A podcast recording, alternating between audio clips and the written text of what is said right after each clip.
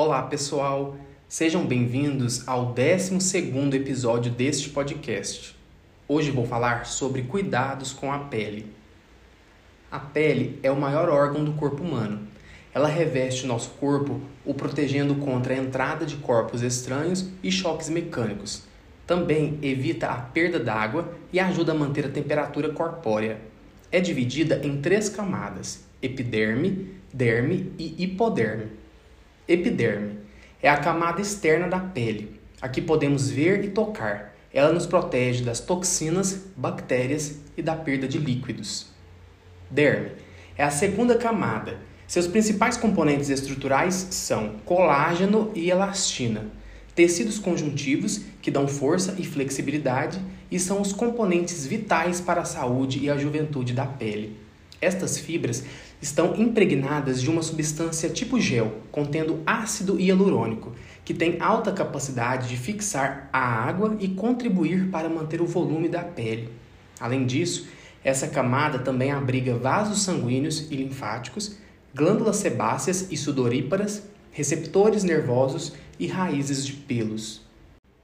Hipoderme é a terceira e última camada da pele, composta por tecidos adiposo e conjuntivo, tem como funções reserva de energia, defesa contra choques físicos, isolante térmico, conexão da pele com estruturas adjacentes como músculos e ossos. Os cuidados com a pele, também chamados de skincare, no rosto devem incluir, no mínimo, sabonete para a limpeza do rosto, que deve ser usado pela manhã e à noite. Para quem tem a pele bem oleosa, Há sabonetes que retiram o excesso de gordura.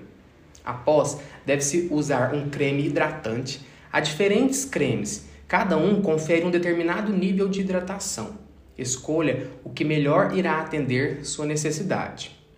Protetor solar, que deve ser reaplicado a cada duas a três horas ou quando suor excessivo. Na rotina, pode-se incluir também a esfoliação da pele semanalmente.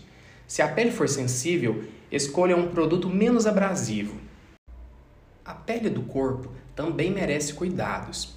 Use sabonete e hidratante específicos para o corpo.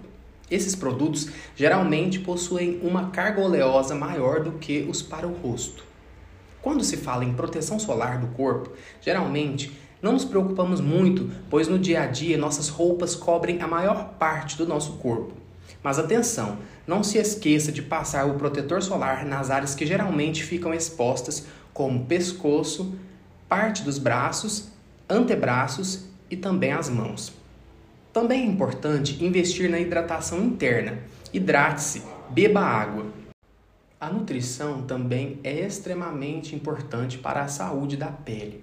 Os alimentos que fazem bem para a pele são os que contêm as vitaminas A, B, C e E, ômega 3, beta-carotenos, selênio e zinco, pois esses conferem ações antioxidante, anti-inflamatória, protetora e até reparadora.